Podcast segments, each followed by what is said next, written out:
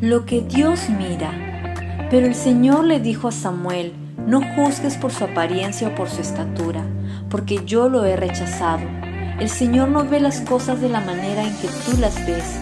La gente juzga por las apariencias, pero el Señor mira el corazón.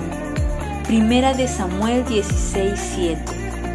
Dios no te juzga por tu apariencia o por tu condición actual o por tu pasado. Tampoco a Dios las apariencias le engañan. Dios mira el corazón. Él está interesado en tu corazón, en cómo te sientes, en cómo piensas, en cómo te ves, en cómo estás. Él te conoce mejor que nadie, te ama sin medida y te acepta tal y como eres.